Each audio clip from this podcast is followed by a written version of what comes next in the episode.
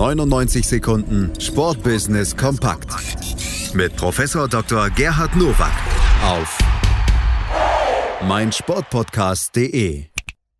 Herzlich willkommen zu den News to Use aus dem Sportbusiness.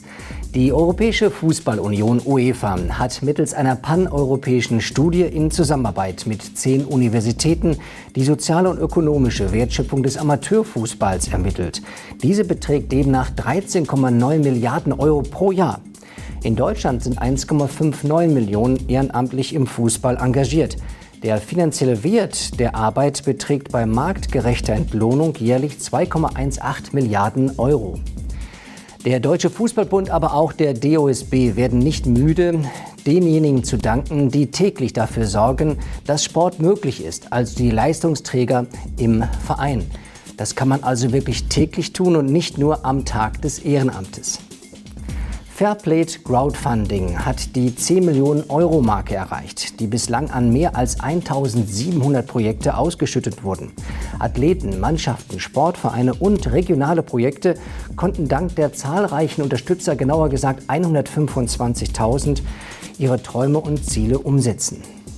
Das ist ein deutliches Zeichen. Das geschenkte Geld wird dort investiert, wo man lebt, also im regionalen Umfeld und zeigt zusätzlich, wie gut verankert der Sport in der Regionalgesellschaft ist. Am 6. Dezember übertrug der Pay-TV-Sender Sky ein besonderes Sportevent im Livestream.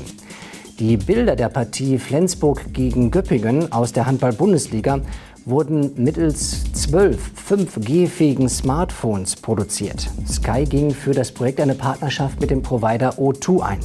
Erstmals wurde damit in Europa demonstriert, dass sich ein Sportevent live via 5G übertragen lässt wirklich ein historisches Datum und wiederum ein Meilenstein dafür, dass immer mehr Rechteinhaber raus aus dem Fernsehen in die digitale Welt hineingehen und gleichzeitig den Dazuns und Skys dieser Welt eine Partnerschaft für Telekommunikationsanbietern darstellen.